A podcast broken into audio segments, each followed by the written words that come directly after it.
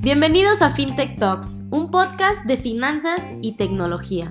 Aquí hablamos de tendencias, noticias y de cómo el sector FinTech está revolucionando a la industria financiera. Mi nombre es Fernanda Gutiérrez, directora de Relaciones Públicas de Dia FinTech, y creo firmemente que la innovación tecnológica es el principal disruptor en cualquier industria, entre ellas la financiera. En este espacio te estaremos platicando de forma clara y sencilla de las principales novedades en el mundo FinTech. Y recuerda estar al día con Dia FinTech. Comenzamos.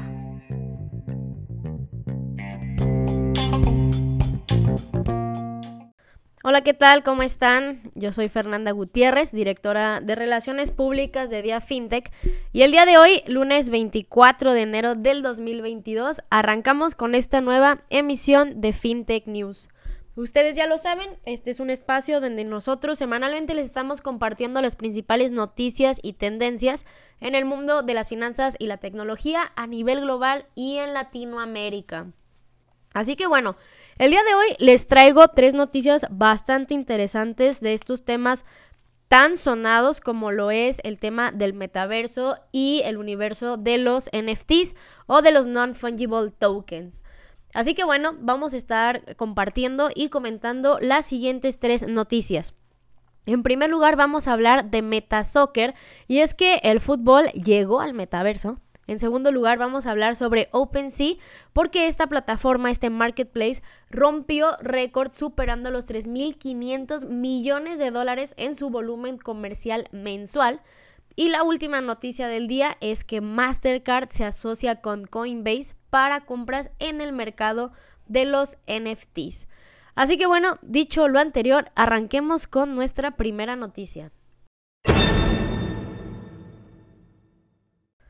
Bueno, primera noticia del día, Metasoccer, el fútbol llegó al metaverso. Y bueno, es que por fin llegó este nuevo título al universo del metaverso. Es un juego en el que se reúnen todos los ingredientes para poder ilusionar a cualquier aficionado. Es decir, el fútbol, los videojuegos y las apuestas deportivas.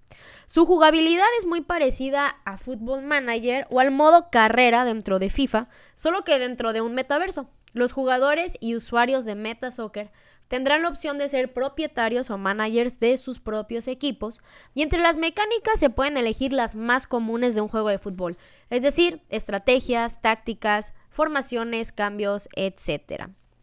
El jugador será el encargado de gestionar a su equipo en tiempo real. ¿A qué me refiero con tiempo real? Bueno, cada mes en la vida real es un año dentro del juego.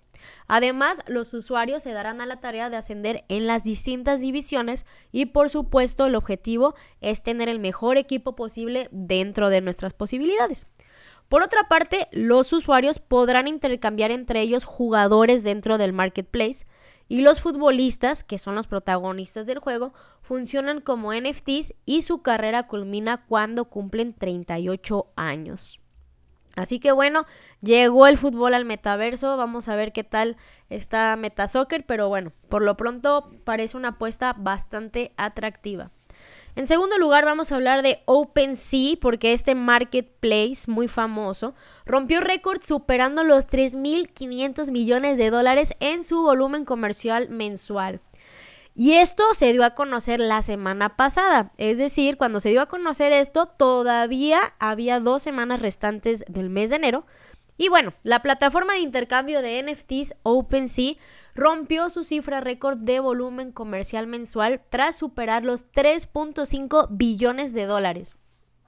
Es así que con esto se rompe la, última cifra récord que se estableció en agosto del año 2021 mes en el que se había superado el máximo histórico al llegar a los 3.420 millones de dólares.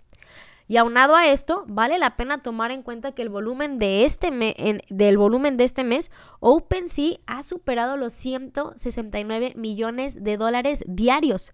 Y el máximo diario registrado fue el 9 de enero, cuando se registró eh, cantidades por 261 millones de dólares.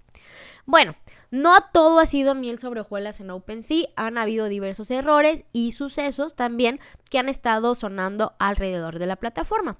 Uno de estos sucesos fue el robo de la colección de 16 NFTs, esta colección muy famosa que es el Bored Ape Yacht Club, que fue robada al coleccionista Todd Kramer.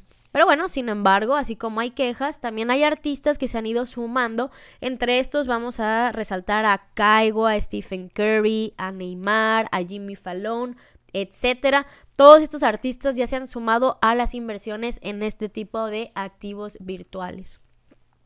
Y la última noticia del día es que Mastercard se asocia con Coinbase para compras en el mercado de los NFTs. El pasado martes 18 de enero, Mastercard anunció el acuerdo cerrado con el famoso exchange de criptomonedas Coinbase. Con este acuerdo, los usuarios de Coinbase podrán utilizar las tarjetas de crédito y débito, obviamente Mastercard, para realizar compras de NFTs. Esto sin duda coincide con el interés que ya había mostrado el CEO de Coinbase, Brian Armstrong, eh, meses atrás. Y bueno, con esto Coinbase planea que su plataforma de NFTs sea la que ofrezca las herramientas que permiten a usuarios adquirir estos bienes con mayor facilidad. Así como en su momento Coinbase fue la plataforma que con mayor facilidad permitió la compra de criptomonedas, eh, en, este, en este caso se quieren enfocar a que sea muy sencillo para los usuarios poder adquirir NFTs. Por el momento, Mastercard ha optado por introducirse más dentro del mercado de los NFTs de una manera muy sencilla. En palabras del vicepresidente ejecutivo de blockchain de Mastercard, eh, dijo que la obtención de estos activos es complejo por las transferencias, tarifas y billeteras, y bueno, con esto Coinbase de la mano de Mastercard buscarán simplificar todo este proceso con solo un clic. Y bueno, esas son las tres noticias que les quería compartir el día de hoy. También justamente muy relacionado con este tema, les comparto rápidamente que el día de ayer adquirí mi primer NFT y justamente leyendo esta noticia de Mastercard con, eh, asociándose con Coinbase, la verdad es que no es, un no es un proceso tan complejo, pero tampoco es un proceso sencillo y sí es tardado. Es necesario por ahí descargar wallets. Eh, yo, bueno, yo utilicé al menos la wallet de Metamask, también utilicé Bitso y lo compré en a través de este marketplace del que estuvimos hablando que se llama OpenSea. Pero bueno, es una experiencia muy padre, este, y bueno, muy bueno también estarnos sumando ahí a este universo tan creciente y tan innovador de los NFTs, pero muy buena la noticia también de Mastercard que bueno, ya será mucho más sencillo adquirir este tipo de activos a través de solo un clic. Así que bueno, eso es todo por esta emisión, todo lo que les quería comentar el día de hoy. Muchas gracias a las personas que nos escuchan, les mando un fuerte saludo y nos vemos el lunes que entra. Hasta luego.